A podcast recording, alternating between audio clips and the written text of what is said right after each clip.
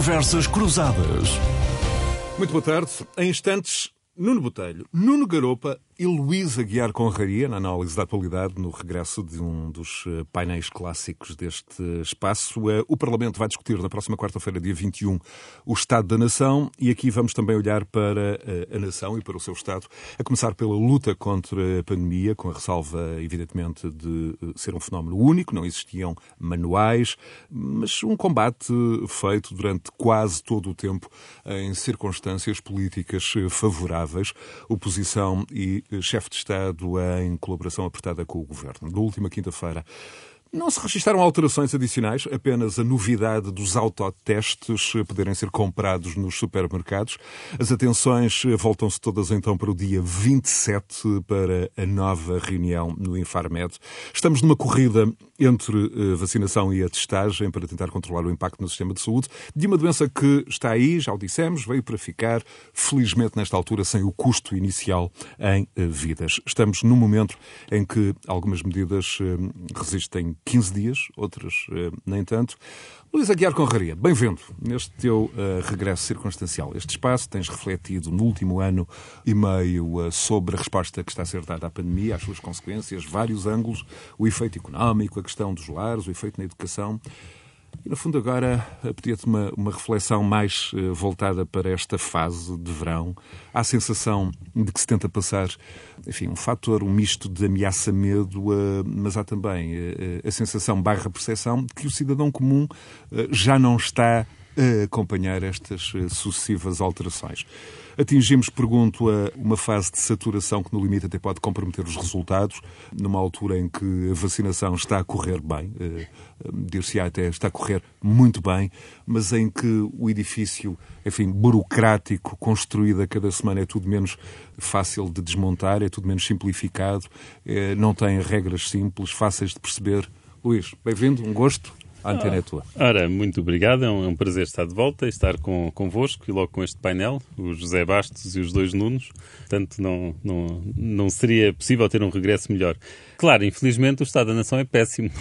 não, não há muito, para, não há, não há muito para, para dizer. O Estado da Nação é péssimo. E estavas a... Eu diria que parece que não saíste de cá, infelizmente, ou que é, tudo está na mesma, não é? Tudo está na mesma. Bem, e, e quer dizer, e a pandemia evoluiu e evoluiu que os números agora estão piores que o ano passado no que toca a, novos contágios e essas coisas, mas estão melhores no que toca a hospitalizações e, e, casos graves e, portanto, cuidados intensivos. Mas a verdade é que neste momento as restrições são tantas e mudam de tal forma que uma pessoa não se entende mesmo. E eu senti mesmo isso. Por exemplo, eu ainda quinta-feira à noite, na última quinta-feira passada, eu ia sair às 10 e meia da noite para ir correr e a minha mulher diz-me, olha lá, tu, ah, o recolher obrigatório não é às 11 e eu, é pá, não, isso, é, isso em Braga já não é. É, é. Entretanto, vamos à internet, depois vamos à internet procurar no Google. Aquilo é tramado, uma pessoa vai encontrar as regras de novembro do, do ano passado, depois encontrar as de janeiro, depois é preciso fazer a limitação temporal, só, ok, só procuro só nos últimos 15 dias, então finalmente consegui perceber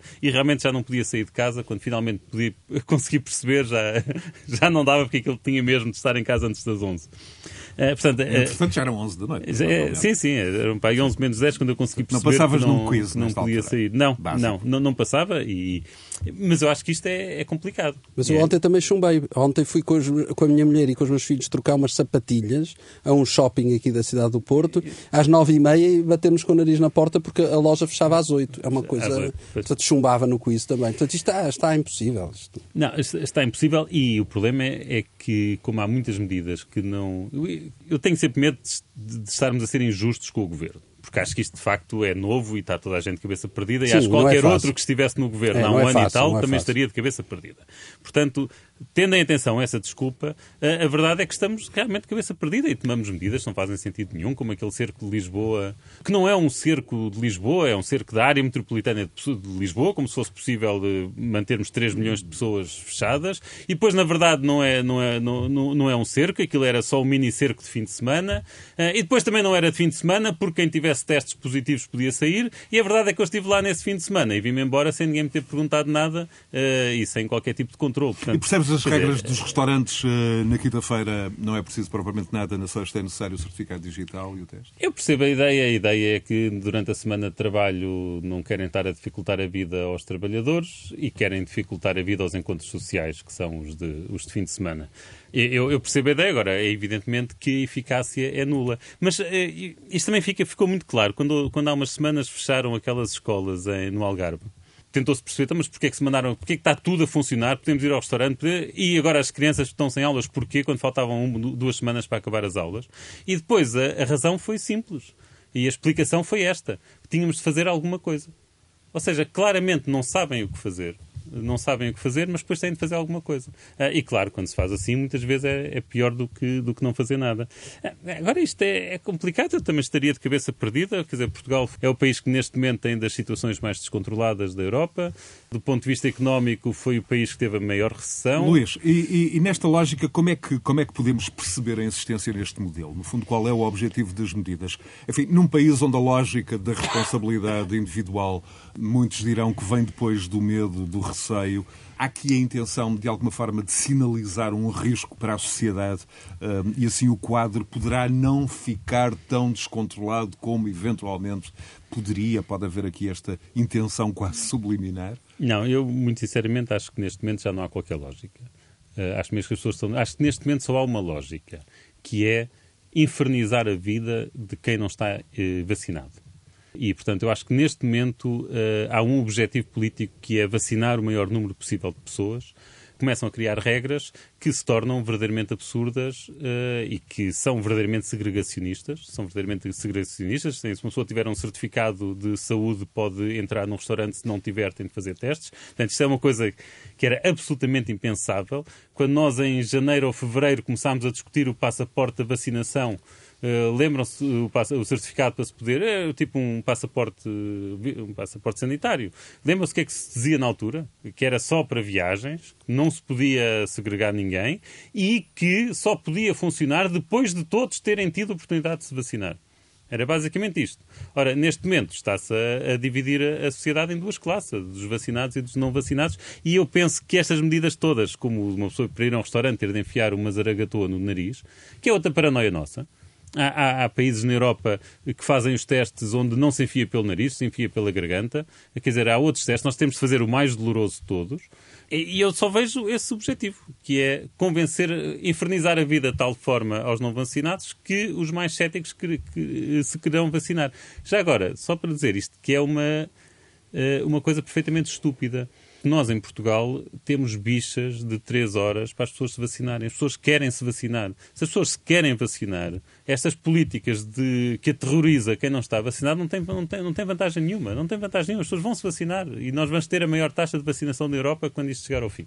Nós somos dos países com, com movimentos anti-vacinas mais mais irrelevantes. Antes ainda de, de ir a, a, Washington, ao Nuno Garopa, um olhar mais, mais, mais distanciado, uh, Nuno Botelho, tu tens uh, insistentemente levantado esta questão da dificuldade em perceber uh, algumas regras, como por exemplo as dos restaurantes, que eh, para as quais alertavas na última semana, uh, e números eh, das associações do setor apontam para perdas próximas dos 90% Sim. Uh, causadas por estas. Sim, eu, eu começava por cumprimentar, obviamente, o nosso auditório e, e, de uma forma muito especial, naturalmente a ti, José Bartos e o Nuno Garopo, mas de uma forma muito especial o Luís Aguiar Conraria, que saúdo e, e estava com muitas saudades de estar aqui com ele.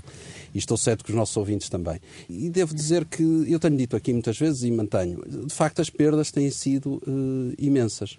Porque esta lógica de que só entra no restaurante quem tem certificado, uh, certificado para, de vacinação e quem está devidamente vacinado, ou então faz zaragatoa, inibe naturalmente as pessoas de irem ao, ao restaurante. E eu pude testar isso no último fim de semana ao, ao, ao, ir a um restaurante e vi que estava vazio. Para minha surpresa, no sábado, uh, no Porto, um restaurante normalmente costuma estar cheio, estava vazio. Perguntei e eles disseram imediatamente: oh, está vazio porque de facto as pessoas não estão para se, para se testar, para, para, para se sujeitar a, esta, a estas questões. O que eu acho que nós estamos a assistir é duas coisas que me parecem e, e, e que já tenho vindo a falar nelas, mas que nunca é demais referir. Ponto número um há uma enorme confusão comunicacional por parte do governo.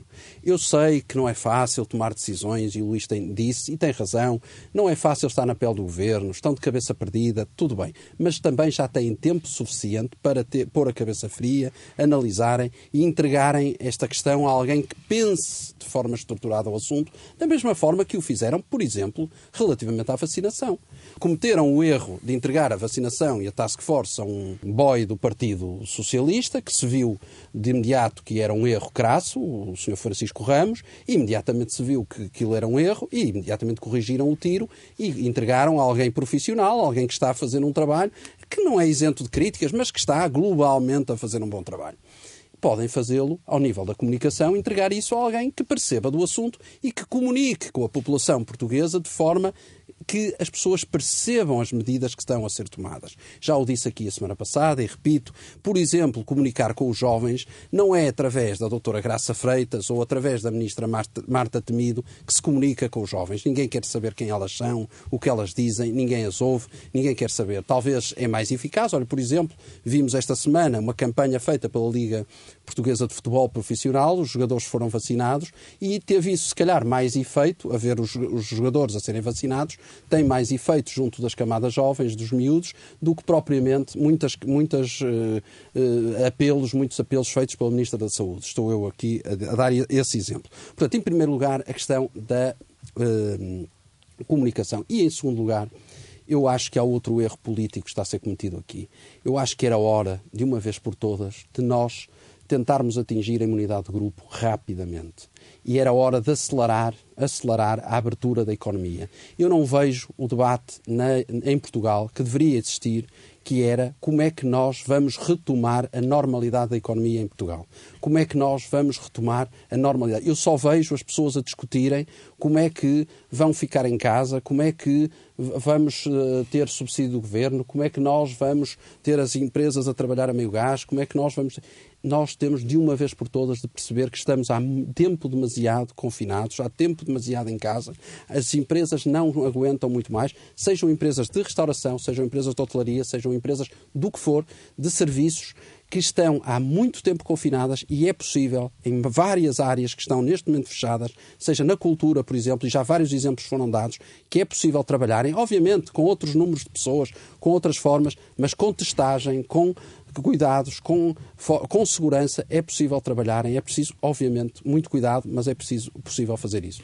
Nuno Garopa, bem-vindo uh, a partir de Washington. Nuno, uh, um país que está no grupo da frente dos que mais uh, vacinam no plano mundial, não à frente na Europa, como durante alguns dias esta semana o Governo veio dizendo, mas em todo caso bem colocado, mas é também um, dos países com medidas mais restritivas de todos no plano mundial. O que é que temos aqui? Mais um exemplo de erros sucessivos, ou pelo menos de algumas insuficiências, nessas análises de risco no campo preventivo hum, que tu tanto eh, vens eh, predicando ao longo dos tempos? Olá a todos, é um prazer estar aqui.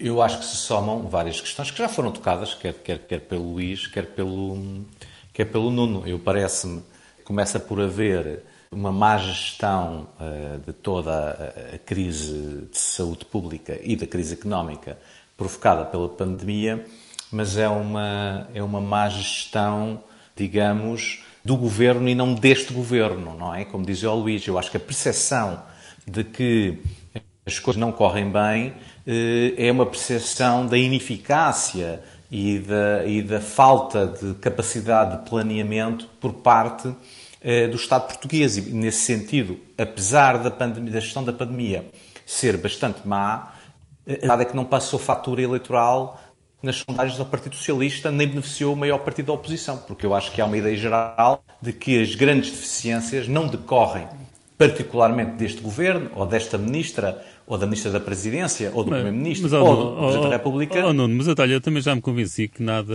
que nada atinge este governo negativamente, nem, na, nem nada atinge a oposição positivamente. Portanto, eu, eu aí tenho algumas divergências. Eu, já, eu já há uns anos, que acho que, tirando o Chega, que, de facto tem, são... tem, tem, vindo a subir, supostamente. Pronto, mas eu acho que isso é que é a questão. Mas, sim, isso, sim. Tem, mas isso, não tem, isso tem a ver com a questão eh, que eu tenho defendido há muito tempo e que, como tu sabes, muito pouca gente aderiu a essa tese, agora é que as coisas estão... O país está bipolarizado entre, eh, digamos, o Partido Socialista E a abstenção, está bipolarizado entre o Partido Socialista e a abstenção, nada mexe, porque só votam as tribos. E as tribos não se vão alterar o seu voto em função de desempenho. Portanto, as questões parecem-me claras desse ponto de vista.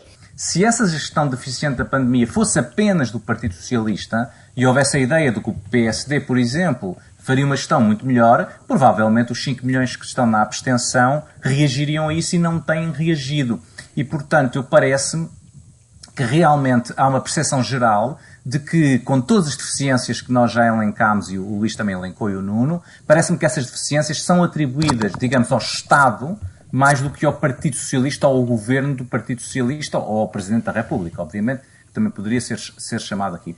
E nesse sentido, eh, parece-me que também, em relação àquilo que o Nuno estava a dizer da gestão eh, feita por alguém que é mais profissional nessa gestão, como é o, o Sr. Vice-Almirante, em vez de um boi partidário, eu aí também queria realçar, já outros eh, comentadores têm realçado, que precisamente o que também parece é que há um grau de tolerância às deficiências na gestão do vice-almirante que não há em relação aos bois. O que reflete que o país está muito farto da classe política. Exatamente. E, portanto, tem um grau de tolerância maior em relação a quem não é político do que a quem é uh, político profissional. E isso eu acho que tem uh, um sinal muito claro aqui. E, e, em relação à racionalidade das medidas uh, a que o Luís Aguiar Conraria se referia no início, a, quando se faz uma cerca a Lisboa durante um fim de semana, um, quando se sabe que objetivamente essa cerca vai ser de alguma forma ineficaz. Uh, sabemos que há aqui também um edifício uh, quase monstruoso do ponto de vista burocrático relativamente aos confinamentos um, e, aos, e, aos, isolamentos que vem sendo reativamente construído ao longo dos tempos e, e tem sucedido alguns testemunhos nos jornais nos últimos tempos. Como é que se chega aqui?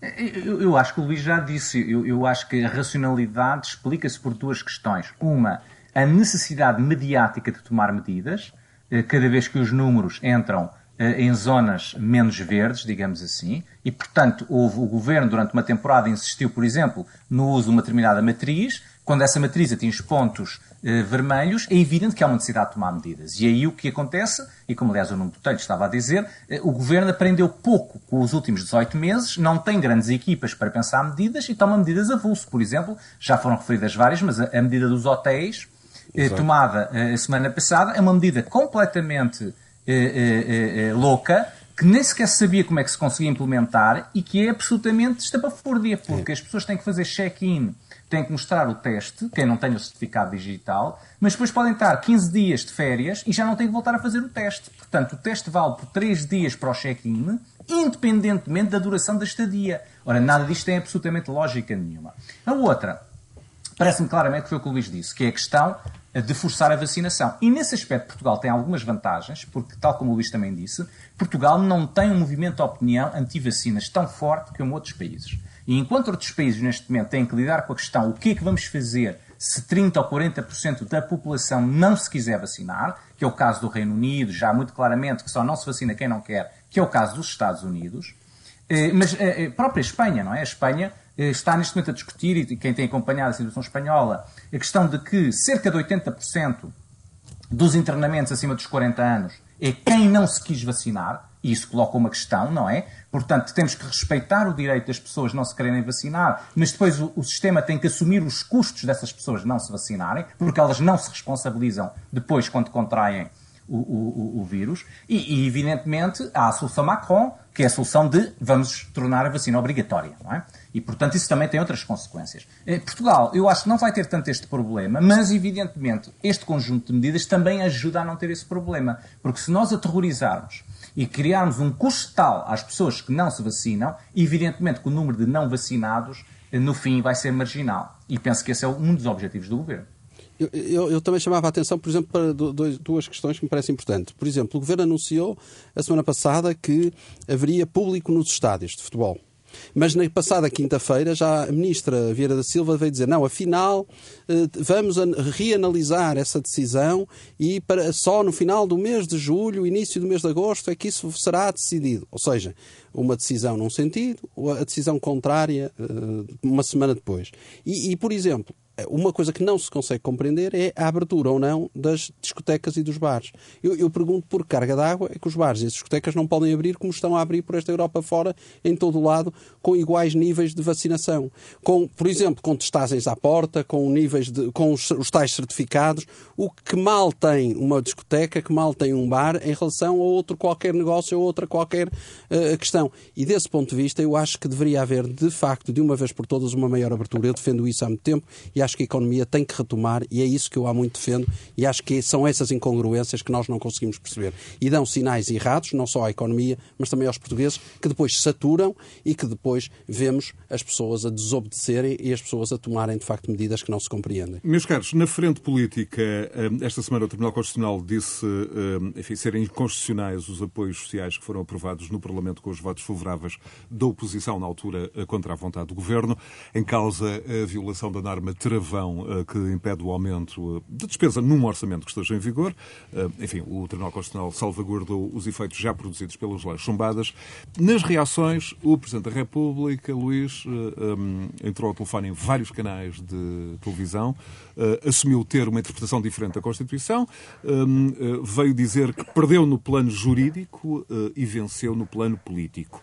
É normal ter o Presidente da República reclamar vitória quando em causa está também a a Constituição que o próprio jurou defender. Por outras palavras, esperavas do Presidente da República uma reação mais suave, mais discreta, que não dizer politicamente acho que ganhei, eh, juridicamente certamente que perdi.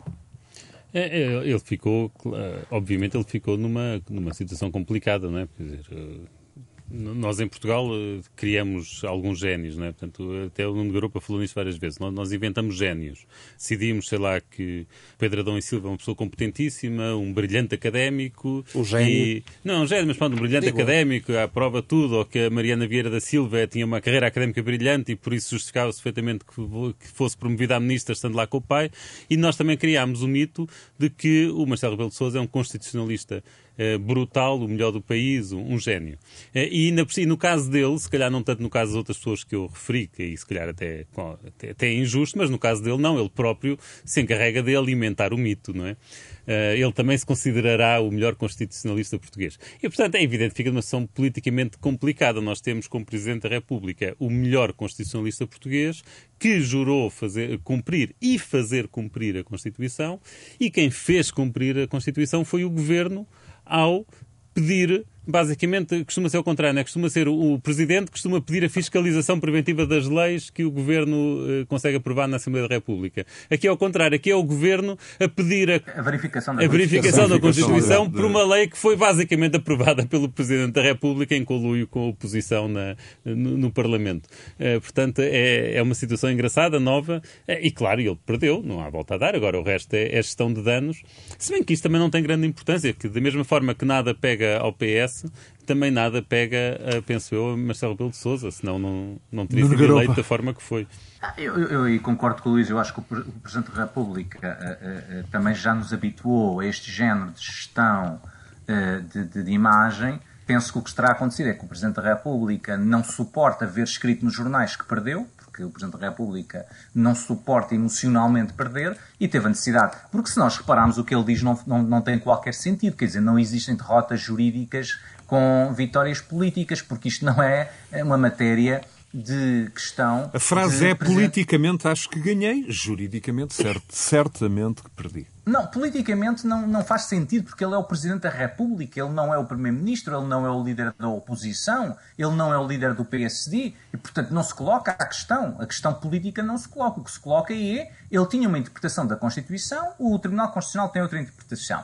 Isso acontece e é muito possível que isso aconteça. Só se torna grave quando a pessoa que interpreta a Constituição é o gênio. E, portanto, aí é que a questão se torna emocional. Porque qualquer outro Presidente da República já muitas vezes fez interpretações que depois o Tribunal Constitucional fez interpretações contrárias. Como em relação, aliás, ao governo anterior. O governo de Passos Coelho fez uma série de interpretações da Constituição que depois perdia no Tribunal Constitucional. Isso não retirava mérito ao governo de Passos Coelho, porque, evidentemente, as interpretações constitucionais são discutíveis. Se elas, se elas fossem consensuais, não havia necessidade de Tribunal Constitucional. Portanto, nós precisamos de Tribunal Constitucional porque há várias interpretações possíveis da Constituição. E é por isso que há uma disputa, há um litígio e alguém tem que o decidir, que é um juiz, que é, que é um árbitro. Agora, significa que a equipa perdedora eh, politicamente ficou enfraquecida. Não parece. O que acontece é que, que, se a equipa perdedora é o gênio do jogo, aí é que a questão se torna complicada. De qualquer maneira, como disse o Luís, eu penso que quem perde são as pessoas que iriam beneficiar daquilo que foi declarado inconstitucional e também não ouvi uma palavra nem do Presidente da República nem do líder da oposição para essas pessoas. Portanto, essas pessoas não interessam. Foram um joguete partidário meramente para criar uma pirraça com o governo.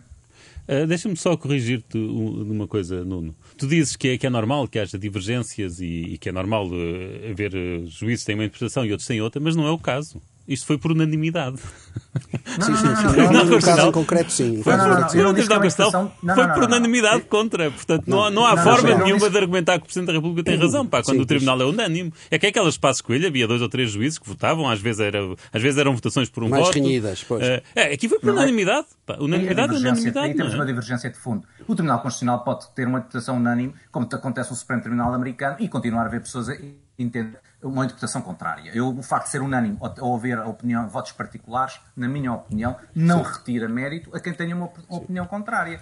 Aqui a questão é que quem tem uma opinião contrária não é um, um, amador, não é uma pessoa que faz uma interpretação amadora da Constituição, é alguém que se considera um gênio. É aí que está, que está o problema. É. Agora, eu por exemplo, eu por exemplo, vou dar um exemplo, eu por exemplo acho a atual lei eh, para a Assembleia da República Eleitoral inconstitucional e sou a única pessoa que tem essa posição. Não é? Quer dizer, o Tribunal Constitucional cada vez que se pronunciou de, indiretamente sobre esta diz que é constitucional por unanimidade e todos os constitucionalistas portugueses dizem que ela é absolutamente constitucional. Eu acho que não é porque ela não é proporcional. Eh, e, portanto, eu continuo a achar que ela é inconstitucional, apesar de toda a gente achar que ela é constitucional. Sim, mas, mas, aí... mas eu não sou um gênio, eu não Sim, sou um gênio da Constituição. E, Bom, portanto, mas eu, eu relativamente a este assunto. opinião contrária. Eu, relativamente a este assunto, também concordo inteiramente com o que o Nuno disse. Ou seja, este assunto é perfeitamente normal com um Presidente da República normal como o Presidente da República é Marcelo Rebelo de Sousa, torna-se um, um, assunto de relevância eh, anormal. E, portanto, o que aconteceu foi, como já muitas vezes aconteceu, o Tribunal Constitucional pronunciou-se de forma diferente do Presidente da República. Já não é a primeira vez em democracia que isto acontece.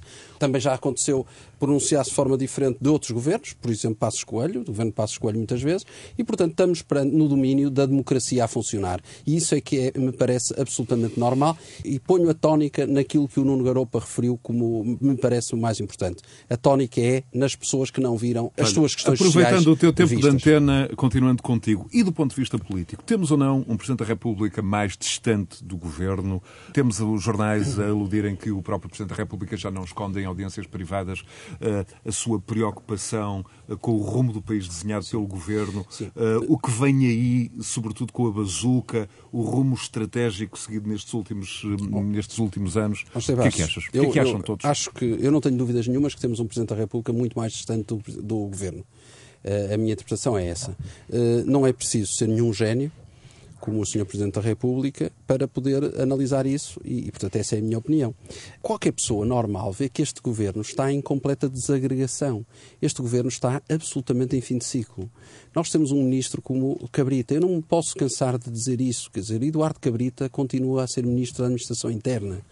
Nós temos ministros que, como Santos Silva que dizem que estão mortinhos por ir dar aulas em plenas funções, quer dizer, e as pessoas acham isto normal.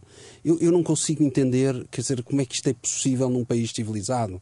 Dá entrevistas num dos jornais de referências do país a dizer que espera em breve que o PS lhe o deixe ir dar aulas. O liberte, o liberte para, para ir dar para... aulas e as pessoas acham isto uma grande Quanto entrevista. Ao crescimento anémico e, do país do ponto de vista e, económico. Eu ia dizer isso, com... se me permitires, e, e aí. Portanto, nós estamos perante um país que está a crescer abaixo, e se as previsões de crescimento da União Europeia são abaixo da Roménia para 2022. E, portanto, desse ponto de vista, nós estamos, a pandemia está a fazer o país regredir ainda mais do que os países de leste. Nós estamos com níveis de desemprego maiores do que toda a União Europeia. Nós estamos com índices de pobreza maiores do que a União Europeia. Ainda esta semana saiu um estudo da Universidade Católica que diz que a pobreza aumentou 25% em Portugal. Nós estamos com todos os índices são negativos em relação a Portugal. O, o governo não está a conseguir dar resposta a nenhum problema. Por isso é que eu referi na minha primeira intervenção que eu não vejo uma palavra sobre como é que nós vamos sair disto, como é que nós vamos aplicar o plano de resiliência, por exemplo, para sair deste, deste problema. Eu só ouço falar em planos megalómanos de, de reformas da administração pública, de reformas do funcionalismo público e, e, e pôr dinheiro na administração pública como se isso fosse o maná para resolver todos os problemas do país. E, portanto, desse ponto de vista, a minha divergência é total e o Sr. Presidente da República já percebeu que não é por aqui que nós vamos resolver os problemas. E, portanto, eu acho que estamos, de facto, num beco sem saída e o país está, de facto, uh, sem, sem, sem solução. De, Deixa-me só concluir, e é mesmo 10 segundos, 15 segundos estamos com um problema e sem solução e o Sr. Presidente da República olha para os lados e não vê, de facto, outro problema que é não vê uma solução porque não vê oposição. Ou seja, a oposição não tem um discurso de esperança, não tem um discurso construtivo, não há um discurso sobre que país é que deveríamos ter. E esse é que eu acho que é o grande problema. O, o Nuno Garopa aludia há pouco que não há, há aqui as tribos. As tribos agarram-se à única coisa que veem, que é a possibilidade de, de, de, subsistência, porque de facto olham à volta e não veem um discurso de esperança, não veem um discurso de construção, não veem que país é que poderíamos ter alternativo a este, que país é que poderíamos uh, ter, uh, que Portugal é que poderia existir. E o que pensa Luísa Guerra Conraria sobre esta questão, um crescimento económico uh, a preocupar o Presidente, mas aparentemente a estabilidade política eh, menos. O Presidente da República estará convicto que o Governo põe, com o Partido Comunista encontrará uma solução mas para o orçamento. Mas isso é que é também assustador. É que a estabilidade política vem com o Partido Comunista. Isto é, quer dizer, nós estamos a ser governados, desculpa só, mas uh, com o Partido Comunista e o Partido Socialista encostado mais à esquerda possível. Quer dizer, isto é assustador para um, um país que quer sair de uma crise anémica e de, de 20 anos de não crescimento. O desculpa, desculpa do, Luís, desculpa. do, do Nuno Botelho dirigia-se ao Luís, ao Luís Aguiar Conraria. Peço desculpa. não me contive, desculpa. Eu, eu, realmente penso que, o, que a aplicação do PRR marca um afastamento entre o, entre o Presidente da República e o Governo coincide, que pode ser simplesmente pelo facto de estarmos em segundo mandato. Mas se é por estarmos em segundo mandato, este é o pretexto. Este é o pretexto. E faz sentido que o seja. Eh, porque por exemplo, quer dizer, a importância que está a ser dada a este PRR, reparem, para, para o desenhar, convidámos uma pessoa para o fazer mais ou menos em part-time. Quer dizer, para as comemorações de 25 de Abril, e eu adoro o 25 de Abril e sairei para a rua de, de cravo, e saio para a rua de cravo, até quando estava nos Estados Unidos, uma amiga minha me dava um cravo para eu usar no dia 25 de Abril, uh, de Chiang Mai, uh, portanto, não, isso para mim não está em questão, mas a verdade é que para, para as comemorações criaste um ministério com motorista, com, com, com CEO, com assessores, com CEOs executivos. Quer dizer, Uh, CEOs executivos aqui é, é, uma redundância. É uma redundância, peço desculpa. E para uma coisa tão importante como uma aplicação que se traduz o PRR mais os outros fundos que estão bem agarrados, na verdade são cerca de 50 mil milhões de euros para os próximos 10 anos. Foste pedir a alguém para, para dar uma perninha. Para, para, dar uma perninha. Uma perninha, exatamente. É. é. aquilo que nós em português dizemos dar uma perninha. É. Portanto, isto é evidentemente que choca. Isto evidentemente que choca. De forma até muito generosa, é. até nem, nem, está em causa isso, é. até do senhor. Sim, não, sim. Nem se põe isso em causa. Eu, por acaso, ponho um Epá, bocado. Pronto, mas nem eu, se põe, não, eu ponho nem, um bocado. discute isso. Não, mas coitado. eu discuto, eu discuto. Porque, eu acho, que, eu acho, acho, que alguém achar-se tão, tão ah, gênio ao ponto de desenhar um plano ah, desses para 10 anos, para mim é suficiente para o descredibilizar. Portanto, eu gostava dele até ele ter aceitado aquilo. Uh, mas pronto, mas deixa-me continuar. Sim, sim, desculpa. E, portanto, isso marca essa diferença. E nós vimos isso várias vezes, o Presidente da República a, a, a falar em comissões que garantam a, a, transparência da aplicação dos fundos. Uh, isso é, uh, são coisas que ele pretende pôr em prática, de certa forma, para manter algum escrutínio no governo. Agora, infelizmente, infelizmente não, isto é, é o que é, isto, as coisas são como são, não, não se adivinha nos próximos 10 anos, ou pelo menos nos próximos 5, eh, pelo menos nos próximos 5 anos, qualquer crise política, por uma razão simples. Eh, aliás, eu até tenho estado a trabalhar com um aluno que está a fazer tese doutoramento nisto, com ele e com o Pedro Magalhães, do, do ICS, o aluno é o Bruno Fernandes, e, e temos estado a ver quais é que são, qual é o efeito das crises económicas no, nos apoios dos governos. E, e uma coisa muito engraçada que nós estamos a concluir é que a economia é de facto importante na avaliação de um governo, mas verdadeiramente é quando está em crise. Ok? Quando está em crise. Quando não estamos em crise, quando, não, quando, a economia não está a cair, quando a economia não está a cair, uh, os do PSD, portanto, se o, se o governo é do PS, os do PSD acham que a economia está mal e os do PS acham que a economia está bem. Ora, com este dinheiro todo que aí vem nos próximos anos, que pode trazer problemas, mas é para daqui a uma década, para já não. Uh, com esse dinheiro todo que vem nos próximos anos, a economia vai, vai funcionar. E Quer o... dizer, mesmo entregando o dinheiro todo ao Estado, o Estado vai fazer contratação pública, o Estado vai contratar empresas privadas, o dinheiro vai começar a rolar e isso vai ser suficiente para evitar Luís, não ser estrutural, mas vai, vai dar para alimentar a economia. E o economista que habita em ti, uh, analista, não se preocupa, por exemplo, com aquilo que está a ser sinalizado no BCE relativamente à era dos juros altos, o que é que isto pode representar para um país com uma dívida pública como a nossa e com, e com uma dívida privada também. Epá, é... As taxas de juros neste momento ainda são negativas, quer dizer, não, não me consigo preocupar com, Nesta fase com as taxas de juros serem altas. É, neste momento, quer dizer, eu, eu, nós temos de passar para aí de algum momento. Eu, também esta coisa nós temos, com taxas, estarmos com taxas de juros negativas, com políticas monetárias super expansionistas que financiam qualquer, qualquer despesa dos governos, isto, isto tem de acabar, porque nós não sabemos bem isto, isto também, também para os economistas isto é tudo muito novo e não sabemos muito bem o que é que, o que, é que vai acontecer, mas que isto é muito arriscado. É, portanto, lamento, nós vamos ter uh, de pagar a dívida. É, e já agora, quando estamos a falar do PRR, que mesmo a parte que vai ser financiada pela União Europeia, a parte que é financiada pela União Europeia é com os impostos sobre os europeus. Claro. E, e, se nós estamos a convencidos, se as pessoas estão convencidas que vai haver um imposto progressivo no rendimento per capita, de forma a que sejam os alemães a pagar tudo, ah, estão muito enganados, estão muito enganados. Nós vamos pagar a nossa parte. Claro. Não, não, não, não, não pensem que o resto da Europa vai querer pagar a conta dos portugueses. E o economista Nuno Garopa quer já projetar uh, um, um olhar uh, para, para o Banco de Fomento? Que vai ser absolutamente decisivo, vai ter alguma grande, uma, alguma centralidade nesta, nesta bazuca?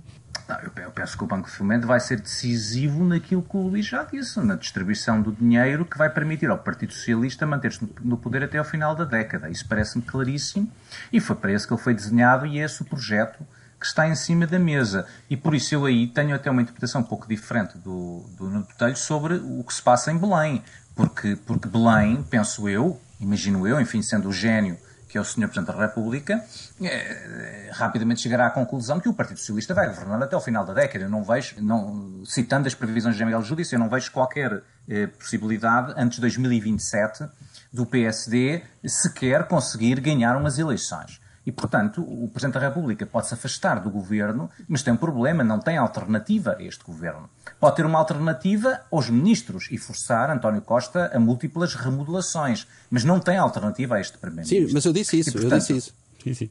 Parece-me que aí a grande questão que preocupa uh, Marcelo Rebelo de Sousa, parece-me a mim, e, e, e, não sei se fazer estes comentários em audiências privadas que misteriosamente acabam na, na capa do Expresso ou fazer comentários em audiências privadas, como fazia há seis meses, de que estamos já perante o fim do ciclo Costa. E depois, a seguir, afinal, Costa já é bom Primeiro-Ministro para apoiar e viabilizar a candidatura presidencial de Marcelo Rebelo de Sousa. Portanto, eu não sei o que é que se passa nas audiências privadas e até me espanta como é que os jornais de referência eh, mundial eh, publicam comentários sobre audiências privadas. Eh, porque se foi alguém que privadamente disse daqueles que foram lá uh, recebidos, eu penso que é grave as pessoas estarem a falar para os jornais aquilo que foi dito privadamente. Uh, se a fonte é Belém, mais grave é.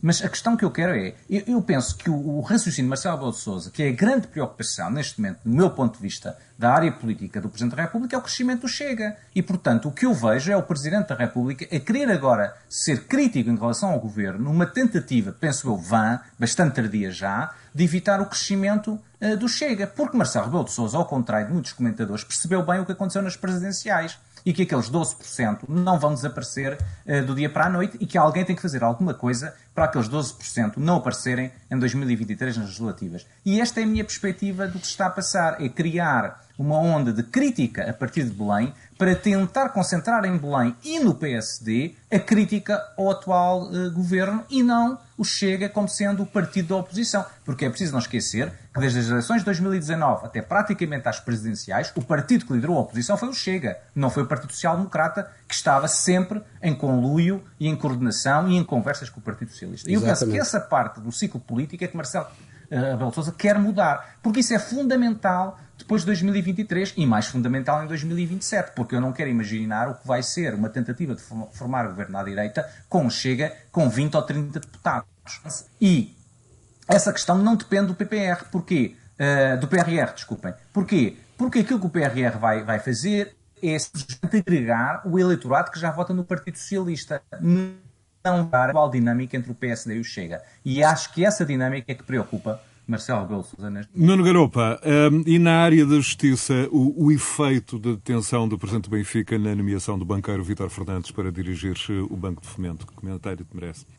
Vamos ver o que vai acontecer. Aqui acho que há dois problemas. Bem, há três. Começamos pelo primeiro problema, que é, temos que começar por que Pedro Lopes era super culpado, era uma pessoa nada, porque aquilo era uma pouca vergonha, que não havia qualquer hipótese, isto era o que se dizia nas capas dos jornais, e afinal o Ministério Público pediu a absolvição. Recorde, não foi o juiz, nem os tribunais, que simplesmente não condenaram. O Ministério Público pede absolvição. Portanto, vamos ver se o Ministério Público depois não pede absolvição de Luís Felipe Vieira e de Berardo e de toda esta gente. Para além de que os, os factos a que se referem todos estes casos são factos que têm muitas, muitos anos e, portanto, vão-se levantar questões de uh, uh, prescrição. prescrição. e tudo isso. Agora, em relação ao Vitor Fernandes, o, o, que, o, o, que se espanta é que, primeiro, eu diria dois comentários. Primeiro, espanta que tanto colunista e tanta gente que teorizou tão sabiamente sobre a presunção de inocência para José Sócrates, para Salgado, e para, todo, e para Armando Vara e para tanta gente, agora salta a dizer que são todos culpados. Já são todos culpados. Bem, eu pensava que havia presunção de inocência.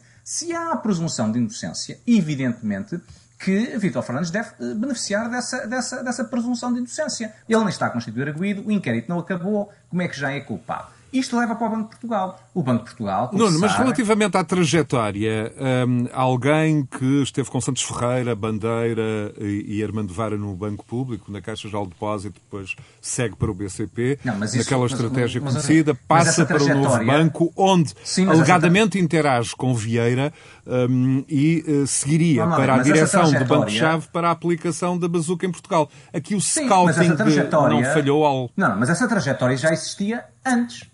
Portanto, essa trajetória já era péssima, já era uma trajetória que num país normal indicaria que esta pessoa não é a pessoa adequada para Justamente, é essa a minha pergunta. A questão não devia ser ponderada do ponto de vista não político. Assusta, não, não assusta. Não, mas isso não assustou o Partido Socialista. E só está suspensa não, não esta nomeação para o Banco de Fomento. Exatamente. Eles não, eles, não assustou dizer... o Partido Socialista, nem assustou o Banco de Portugal. E só Portanto, continua suspensa. Eles não põem de parte essa, essa questão, não é? Claro. Portanto, Isto se é não assustou ninguém, se não assustou ninguém, não se percebe porque é que agora assusta, porque há presunção de inocência. Pois. Portanto, o, o, a informação que temos agora adicional, teoricamente, nesse grande modelo da presunção de inocência, não deveria sequer ser relevante. Portanto, não assustou antes, não assusta depois. Pelos vistos, assustou. E, portanto, eu parece-me que é evidente que ela é a escolha errada. E é a escolha errada porque esteve nos lugares errados, nos momentos errados, independentemente deste inquérito. Agora, Exatamente. isso não assusta o Partido Socialista nem assuste certo tipo de comentadores, nem assuste o regulador, que agora de repente é que é um susto, sinceramente me parece que há aqui uma certa,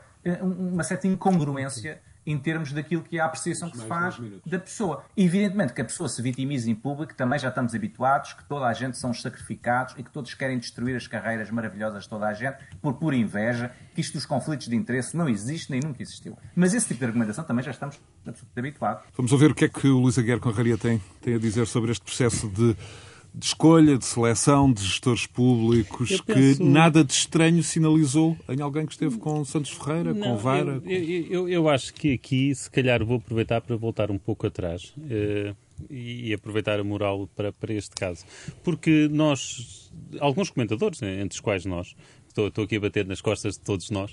Uh, insistimos muito há vários anos na questão de, de, escolher pessoas com currículos que, basicamente, com mérito. Com, com, mérito, em vez de ser por causa de contactos e de connections e, e, e, e de, de jogos. Em Lisboa, e, e, e portanto, nós, nós insistimos muito nisso e, e, a determinada altura até parece que. E de cabelo a... grisalho. Não, é, e depois às vezes parece que estamos a perseguir pessoas. É, parece, é. Eu, eu, por exemplo, a determinada altura, por causa do Mário Centeno do Banco de Portugal, eu deixei de escrever porque já toda a gente pensava que eu tinha um problema com ele quando eu mudou é. muito bem com ele, quer dizer, ainda por cima.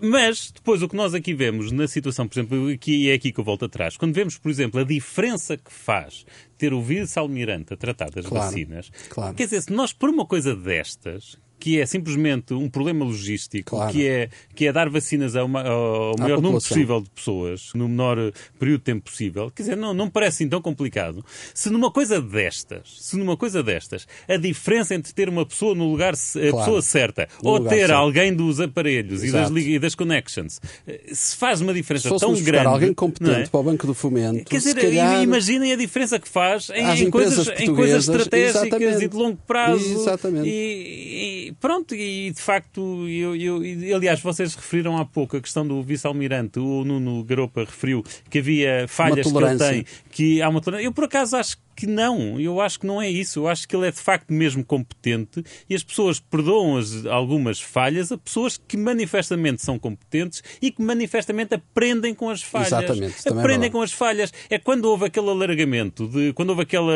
aquele boost para vamos vacinar 100 mil pessoas por dia. Naqueles primeiros dias houve muitas queixas de 3 e 4 horas nas bichas. Eu, aliás, uma Exato. colega minha esteve exatamente 4 horas nas bichas ao sol e queixou-se imenso, mas 3 dias depois desapareceram é essas verdade. queixas. Ou seja, houve a e porcaria, dá cara, e explica, resolveu, e as coisas fazem sentido, e são coerentes. Portanto, e, é verdade. Pode ser, claro que. E pode, há um discurso de verdade. Pode ser por não ser político, pode sim, ser, sim. quer dizer, não, não, há forma de não saber, de, de termos a certeza absoluta, mas também eu acho que é porque as pessoas lhe reconhecem uma competência e a capacidade para aprender com é os erros. É Luís Aguiar Correria, última interpelação. Uh, e como é que está o estado da nação do ponto de vista da, da sociedade civil? Uh, no último ano, aqui neste espaço, aludiu-se muitas vezes a uma sociedade. Uh, enfim, eh, civil, muito pouco dada ao pensamento crítico. De resto, isso também é extensivo à sociedade política. Como é que tu achas que, do ponto de vista da qualidade e da saúde da democracia, a sociedade civil tem atuado nos últimos tempos? Não, não, não sei responder bem a essa pergunta, ou não, não, não tenho dados para te responder, mas vou responder um bocadinho de forma lateral, que é durante muitos anos nós discutimos e, uh, a questão da liberdade em Portugal e o apego das pessoas à liberdade. Uh, muita gente defende, por exemplo, que a grande noite salazarista de 26 a 74, tantos anos de uma ditadura foram possíveis porque, de facto, somos um povo que não, não ama assim tanta liberdade como, se calhar, outros povos.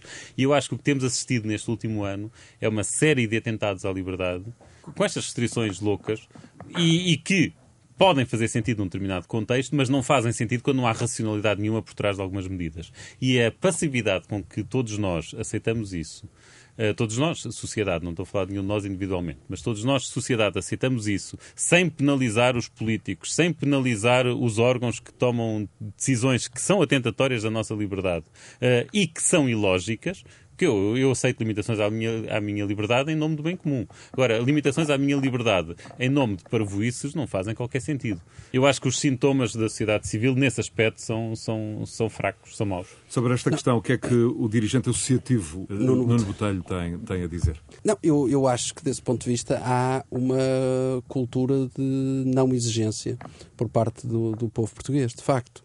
Se nós pensarmos neste exemplo que acabamos de falar, o Dr. Vítor Fernandes, Vítor Fernandes, eu não sei se é culpado, se não é, não faço ideia, mas ele não tem condições para assumir o cargo porque a mácula está lá, a dúvida vai persistir, eh, todas as decisões que ele tomar vai, vão ser tomadas e, e, e, as pessoas vão ficar sempre na dúvida. Não, não há hipótese. Eh, eh, da mesma forma que não havia necessidade de Mário Centeno, como falou aqui agora Luís H. Conraria, ter assumido funções no Banco de Portugal. As pessoas estão fartas disto, dizem mal, conversam nos cafés, discutem isso, mas depois não tiram consequências destas questões. E é isso que empobrece a democracia, é isso que depois tira credibilidade aos políticos e é isso que depois nós todos os dias vemos que faz com que a nossa democracia, o nosso país, não evolua, não cresça e nós continuamos sempre, ano após ano, a discutir as mesmas coisas, temporada de conversas cruzadas após temporada, a discutir porque é que nós não crescemos mais, porque é que nós não fazemos mais, e isso é a pena. E a reflexão final desta temporada vai, vai para o Nuno Garopa. Nuno, hum, tivemos. Uh um, aquele período da segunda metade da década de 2000 um, com uma espécie de decadência uh, ética, enfim, uma espiral uh, também de subversão da lei que agora está a ter algum reflexo do ponto de vista da justiça. Há aqui uma nódoa uh, que perturba os cidadãos que cumprem, que facilita os discursos populistas dos extremos políticos. a que importa responder? Nuno, reflexão final. Não, eu, eu penso que aqui há, há, um outro problema que acresce a tudo isso, é que é o problema de que a fatura não está ainda a ser paga. E isso tem a ver com questões que o Luís foi levantando ao longo do programa. Primeiro, a, a ideia de que há uma chuva de milhões, uma bazuca. Eu não conheço nenhum outro país europeu em que se refira ao PRR. Não conheço os outros 26 países, mas conheço Espanha, conheço França. Ninguém se refere aos PRRs nacionais como bazuca ou chuva de milhões. E depois há outra questão, é que o Luís levantou uma questão muito importante é que há muita gente em Portugal, e não estamos a falar só das pessoas menos informadas, estamos a falar de pessoas muito informadas que estão na comunicação social em comentário, que acha que a dívida soberana não se vai pagar. que a Alemanha vai pagar isto. E, portanto, todos os custos na carteira. Isso é doutrina Pedro Nuno Santos.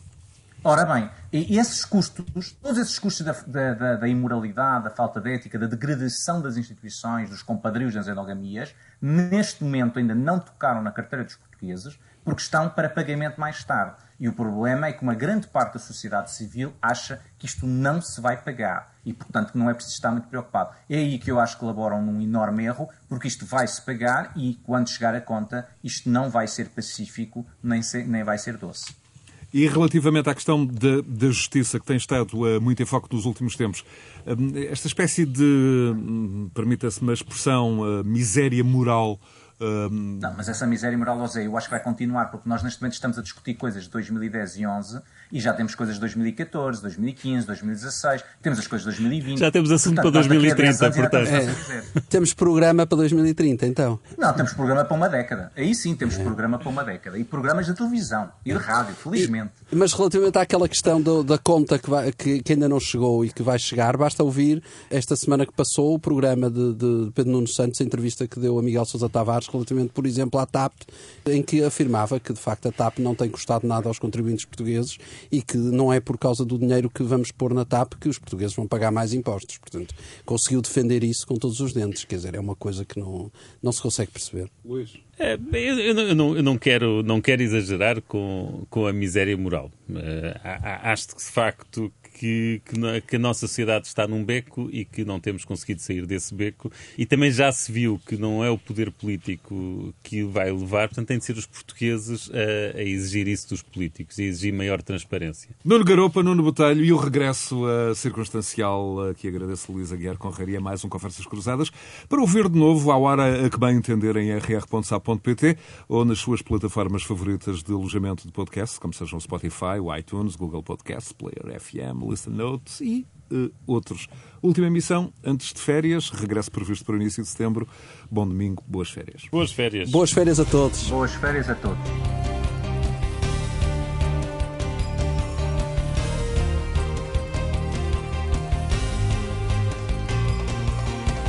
Conversas Cruzadas.